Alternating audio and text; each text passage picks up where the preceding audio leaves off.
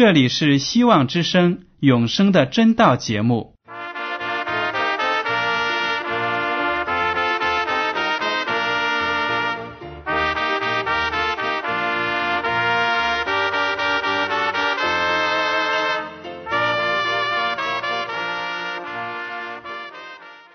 亲爱的听众朋友们，你们好，我是艾德，很高兴今天能和你们在永生的真道这个栏目中见面。耶稣说：“听上帝的话语，并且遵守的人是最有福气的。”所以，艾德现在能够通过电波和你们分享上帝的教导，感到十分快乐。我也希望众位弟兄姐妹。还有那些正在寻求真道的朋友们，也能够珍惜这段时光。大家不妨在手边准备好纸和笔，将今天讲到的要点和经文章节做些记录，以便过后自己再亲自查考圣经。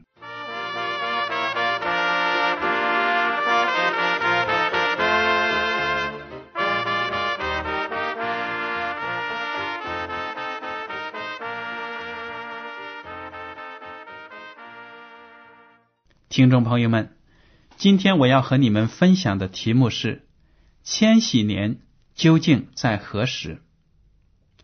记得在二零零零年到来前的两年里，社会上呢流传着各种有关千禧年的说法，您还记得吗？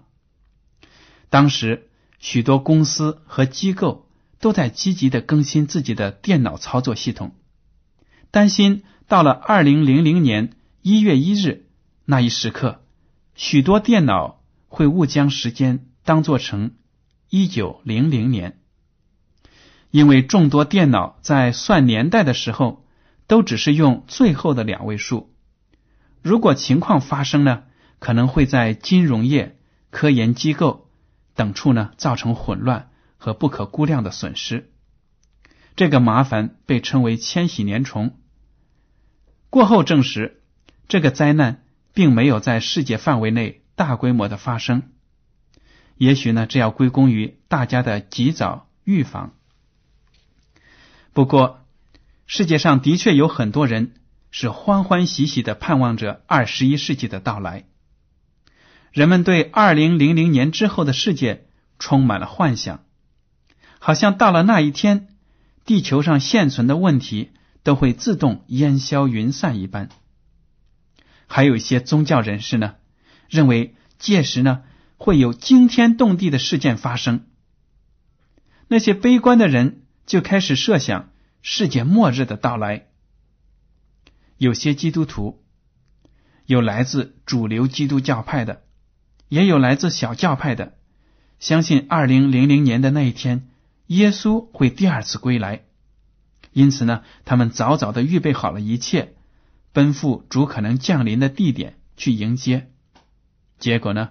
我不用说，大家也明白，耶稣基督没有在那一天复临，否则我们还会坐在这里听广播吗？为了图吉利，社会上有很多人开始把即将到来的二十一世纪称为千禧年，但是不知道大家有没有意识到，千禧年。这个词呢，其实来自基督教。尽管圣经原文里并没有“千禧年”这三个字，不过呢，圣经里确实提到了一个让得救的艺人们欢喜无比的一千年。那么，这个一千年究竟在何时呢？在这长达一千年的时间里，得救的人在做些什么呢？那些没有得救的人在哪里呢？今天呢，千禧年就是我们的研究的课题。好了，让我们来打开圣经，看一看这些描写千禧年的一些经文。圣经里首次提到千禧年是在启示录第二十章，让我们一起来读一读启示录第二十章一到六节。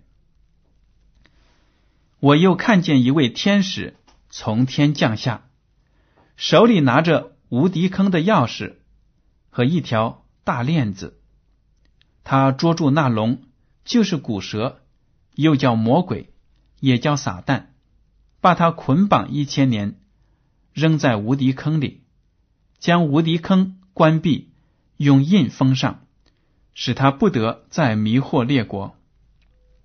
等到那一千年完了以后，必须暂时释放他。我又看见几个宝座，也有坐在上面的。并有审判的权柄赐给他们。我又看见那些因为给耶稣做见证，并为上帝之道被斩者的灵魂，和那没有拜过兽与兽像，也没有在额上和手上受过他印记之人的灵魂，他们都复活了，与基督一同作王一千年。这是头一次的复活，其余的死人还没有复活，只等那一千年完了。在头一次复活有份的有福了，圣洁了；第二次的死，但他们身上没有权柄，他们必做上帝和基督的祭司，并要与基督一同作王一千年。听众朋友们，读了以上的经文，我们知道，在千禧年里，撒旦的活动会被限制，得救的基督徒会与基督一起作王。好了，我们再读一下第十九章后半部分呢，就会明白千禧年的开始是在耶稣基督第二次复临的时候。耶稣基督身为万王之王、万主之主，在众天使天君的簇拥之下，威风凛凛的降临地球，要审判这个世界，拯救那些忠心的信徒，毁灭不信的恶人。到那个时候，已经过世在坟墓里安息的信徒，以及在各时代为主殉道牺牲的烈士，都会响应天使的号角，从死里复活。他们和那些活着的信徒一起，眨眼间具有了一个毫无瑕疵的、永不朽坏的崭新的躯体。这就是身体复活的奥秘。使徒保罗对此。是有生动的描写的。我请大家呢读《哥林多前书》十五章五十到五十四节。弟兄们，我告诉你们说，血肉之体不能承受上帝的国，必朽坏的不能承受不朽坏的。我如今把一件奥秘的事告诉你们：我们不是都要睡觉，乃是都要改变，就在一霎时。眨眼之间，号筒末次吹响的时候，因号筒要小，死人要复活，成为不朽坏的，我们也要改变。这必朽坏的总要变成不朽坏的，这必死的总要变成不死的，这必朽坏的即变成不朽坏的，这必死的即变成不死的。那时经上所记，死被得胜吞灭的话。就应验了。使徒保罗呢，又在铁萨罗尼迦前书同样写道：“让我们来看一下铁萨罗尼迦前书第四章十五到十七节。我们现在照主的话告诉们，告诉你们一件事：我们这活着还存留到主降临的人，断不能在那已经睡了的人之先，因为主。”必亲自从天降临，有呼叫的声音和天使长的声音，又有上帝的号吹响。那在基督里死了的人必先复活，以后我们这活着还存留的人必和他们一同被提到云里，在空中与主相遇。这样，我们就要和主永远同在。我们读了以上两处的经文之后呢，就会知道。千禧年一开始，就有一个惊天动地的事情发生，那就是耶稣基督第二次降临地球。在耶稣基督复临的时候，蒙恩得救的人会一起得到一个不朽坏的身体，被提到空中与主相遇。这个事件呢，就标志着千禧年的开始。在接下来的一千年里。他们一同与基督作王。那么地球上其余的人发生了什么事呢？当然，这里所说的其余的人，就是那些没有得救的恶人。原来那些活着的恶人被基督归来时的荣耀给毁灭了。保罗在帖萨罗尼迦后书二章八节写道：“那敌基督的势力的下场。”他说：“那时这不法的人必显露出来，主耶稣要用口中的气灭绝他，用降临的荣光废掉他。”门徒约翰呢？也用象征的手法，在启示录第十九章二十一节写道：“其余的被骑白马者口中出来的剑杀了，飞鸟都吃饱了他们的肉。”听众朋友们，大家可以想象，耶稣复临时，一人得救升天，恶人都被灭绝，地球上是荒无人烟，尸横遍野，空中的飞鸟。靠着那些死人的尸尸都能填饱肚子，那些在主复临之前已经死亡的恶人呢？暂时是不受任何影响，仍然会留在坟墓里。那么这些恶人在坟墓里什么时候会复活接受审判呢？这一点启示录第二十章第五节有这样的说明：其余的死人还没有复活。只等那一千年完了，原来在千禧年结束之后，这些恶人才会被从坟墓中复活。那么，我们就想到那个作恶多端的罪魁祸首撒旦，他的下场是什么呢？其实我们在前面已经读到了，约翰用象征性的手法写道：撒旦。被一个大力的天使用一条大链子捆绑后扔进无底坑里，又用印封上，等到千禧年结束之后才暂时被释放。听众朋友们，你们想一想，这样的语句是不是象征性的手法呢？可不可以按照字面的意思来理解圣经呢？大家想，像撒旦那样。有一定能力的天使会是用一根大铁链子可以捆绑得住的吗？我看是不会的。这里呢，我们不能够按照字面的意思来理解圣经，因为这些都是象征性的语言，只能说明撒旦在千禧年期间呢，他的活动受到了限制，他再也不能像以前那样为所欲为，四处迷惑人了。其实呢，文中的这个无敌坑，就是指这个变成了一片废墟的地球；捆绑撒旦的大链子，就是指撒旦所处的困境，因为他在地球上找不到任何一个活着的人来欺骗了。一人都已经被基督接上天了，恶人也被基督毁灭掉了。你们想一想，撒旦在这一千年里面。应该是多么的无聊和烦恼啊！他坐在地球上无所事事，面对着一片的废墟和死尸，真的是无能为力。所以呢，这个荒废的地球在千禧年之间呢，就好比是一个无底坑，让撒旦陷进去了。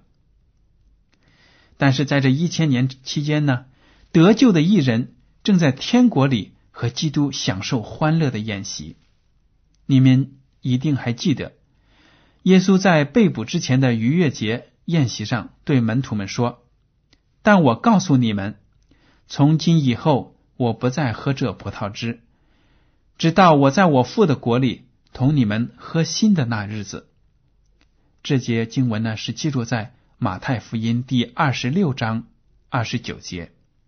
如今呢？拯救人类的大功是彻彻底底完成了。所有的自创世以来因为信心得救的上帝的儿女们，都来到了上帝的殿堂里，和主欢聚一堂。基督当然会按照先前的应许，同众圣徒共饮一杯庆功的美酒。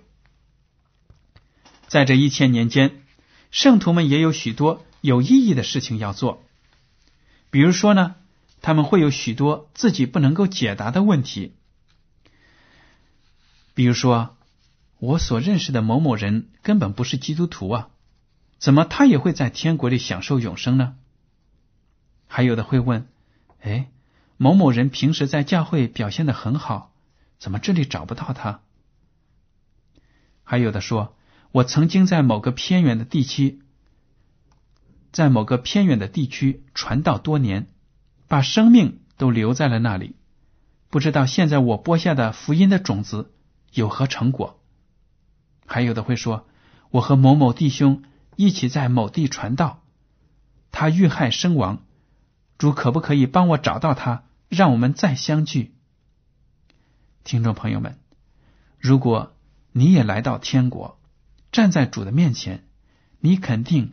也会有无数的问题要问我们的主，所以呢，在这一千年的期间，我们呢可以从主那里学到很多的东西。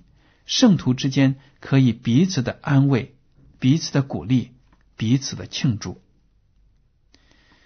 在这一千年结束后，圣徒们生活的圣城，启示录第二十一章第二节，把它称为新耶路撒冷。就会从天而降，落在先前的地上。这时呢，上帝会让所有的恶人都复活了。撒旦看到地球上又有了活人，他顿时呢就会有了精神，他又重新干起了迷惑众人的老本行。他花言巧语的欺骗那些复活的众人，谎称呢自己就是让他们复活过来的天使，然后。他就会把圣城指给众人看，号召他们用武力去攻打新耶路撒冷，以便夺取那座精美的城。于是呢，那些复活的恶人又被重新组织起来，气势汹汹的从四面向圣城扑来。上帝怎么会容忍这些恶人得逞呢？这个时候呢，上帝就会从天上降下火来，将所有的恶人。以及撒旦和他的天使们烧得一干二净，从此罪恶就被从宇宙中彻底的清除了。这些情节呢，艾德想请大家读一下《启示录》第二十章七到十节。大家如果读了之后呢，就会知道艾德并没有在这里自己编故事，而是圣经确确实实这样描写。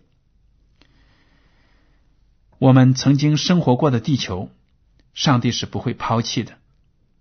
他要重新使这个星球恢复至人类犯罪以前的那个完美的状态。上帝又创造了一个新天新地，作为圣城落户的地方。这个地方呢，新的天地在旧约中也有描写。先知以赛亚就写道。大家请看旧约的以赛亚书六十五章十七到二十五节。看呐，我造新天新地，从前的事不再被纪念，也不再追想。你们当因我所造的永远欢喜快乐，因我造耶路撒冷为人所喜，造其中的居民为人所乐。我必因耶路撒冷欢喜，因我的百姓快乐，其中必不再听见。哭泣的声音和哀号的声音，其中并没有数日夭亡的婴孩，也没有寿数不满的老者，因为百岁死的仍算孩童，有百岁死的罪人算被咒诅。他们要建造房屋，自己居住；栽种葡萄园，吃其中的果子。他们建造的，别人不得住；他们栽种的，别人不得吃。因为我民的日子。必像树木的日子，我选民亲手劳碌得来的，必长久享用；他们必不突然劳碌，所生产的也不遭灾害，因为都是蒙耶和华赐福的后裔，他们的子孙也是如此。他们尚未求告，我就应允；正说话的时候，我就垂听。豺狼必与羔羊同食，狮子必吃草。与牛一样，尘土必作蛇的食物。在我圣山的遍处，这一切都不伤人，不害物。这是耶和华说的。这些令人向往的情景，与门徒约翰在启示录二十一章四节描写的完全吻合。不再有死亡，也不再有悲伤、哀号、疼痛，因为以前的事都过去了。在耶稣基督复临前，地球上存在的种种问题，如今都烟消云散了。我们曾经为生计而发愁，现在也不用了。在上帝的天国里，我们不必每日劳苦，把手中的工作看成谋生的途径。在这里呢，我们各种劳动完全是为了享受乐趣，也不用担心别人会夺走我们的劳动成果。因为我们各自的收获都会让我们满足。以赛亚刚才就写到，他们要建造房屋，自己居住，栽种葡萄园，吃其中的果子。他们建造的，别人不得住；他们栽种的，别人不得吃。这些呢，都说明在天国里是没有压迫和剥削的，没有人强行霸占别人的劳动财富。大家不要误以为，在天国里，我们不与别人分享自己的东西。自私在新天新地是不存在的，因为上帝的儿女们也有他那圣洁的品格。上帝就是爱，我们当然也是爱。有了爱心，我们是不会去做伤害他人利益的事情的。大家还读到，在新天新地里，连那些野兽的。性情都改变了，狮子和牛一样吃草，豺狼和羊羔一起玩耍，这些都是我们在当今的世界上看不到的现象。在我们这个世界上，充满了弱肉强食，谁强盛谁就能生存。但是在新天新地里，上帝的完美。体现在那个世界里，人人都会互相的敬爱，连动物也都和睦的相处。这样的美好的世界，不是你和我共同想要去的吗？还要请大家记住呢，这个新天新地是永永远远长存的，是没有止境的。上帝应许给那些信他的人的永生，就是指的在耶稣复临后。圣徒们享受的美好生活，永永远远。我们不会说过了这样的好日子，二百年之后我们死掉了，什么都没有了，不可能的。耶稣基督说：“你们都要有永生。”通过今天的学习，听众朋友们应该对历史有一个正确的观念。根据圣经的教导。人类在目前这个地球上的历史发展是直线型的，一直向前的，而且会有结尾。结尾呢，就是耶稣基督复临的时候，那个事件将是这个世界历史的高潮。所以呢，我们知道，基督教所教导的，不像那些宗教或其他文化所讲的，人类历史是循环的、重复的。无穷无尽的，比如呢，印度教和佛教就宣扬轮回转世，并说这个世界曾经遭受过无数次的毁灭和再生，人死后可以灵魂转世，脱胎换骨，重新生活。但是我们基督徒凭着圣经上的教诲，靠着永生的上帝给我们的启示，就可以看得出，印度教和佛教宣扬的这种信仰是荒诞的。毫无真理的人们，如果真的生活在无休止的漩涡之中，又被各种各样的痛苦折磨，这样的人生是没有希望和意义的。您说对吗？我们信上帝的人，真要感谢宇宙的主，是他把我们从罪恶的泥潭中提拔出来，有了永生的福分。所以呢，我们生活在今天的人，只要信靠了主。对将来都有希望、美好的盼望和信心，因为我们知道我们的历史发展是一步一步直线的往前行进的。而且我们知道这个历史的结尾就是耶稣基督第二次复临。我们生存的这个地球必然有一个结束的时候，到那个时候，耶稣基督复临了，地球上的恶人和这世界上的旧的事物、山山水水、各种的自然界的活物都会被毁灭掉。在一千年结束之后，千禧年完了，新耶路撒冷从天而降，上帝。会将这个地球重新建成一个新天地，在那个时候，我们现在世界中存在的各种不良的现象、不公平的事情、邪恶的、令人痛心的，都不会再存在了。这是一个多么美好的应许啊！听众朋友们，主耶稣复临的日子一天又一天的接近了。你有没有接受他做你自己的救主呢？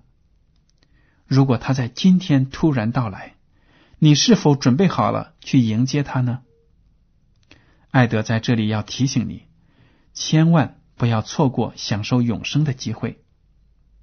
所以呢，你从今天起就应该谦卑的来到耶稣的面前，低头承认自己是一个需要救恩的罪人，耶稣基督就会。伸开双臂，热情的接纳你做上帝的儿女。只要你信靠了他，你就有永生的应许。而且呢，将来的新天新地和那里的美好的一切，都是供你享用的，直到永永远远。你说这样的应许是不是非常的美好呢？好了，听众朋友们，我们今天的永生的真道节目。到此就结束了。您如果对今天的讲题有什么想法，或者对这个栏目有什么建议，就请你写信给我。我的地址是香港九龙中央邮政总局信箱七零九八二号，请署名给爱德。爱是热爱的爱，德是品德的德。如果您在来信中要求得到免费的圣经或者灵修读物、节目时间表，我们都会满足您的要求。艾德，感谢您今天的收听，上帝赐福你们，再见。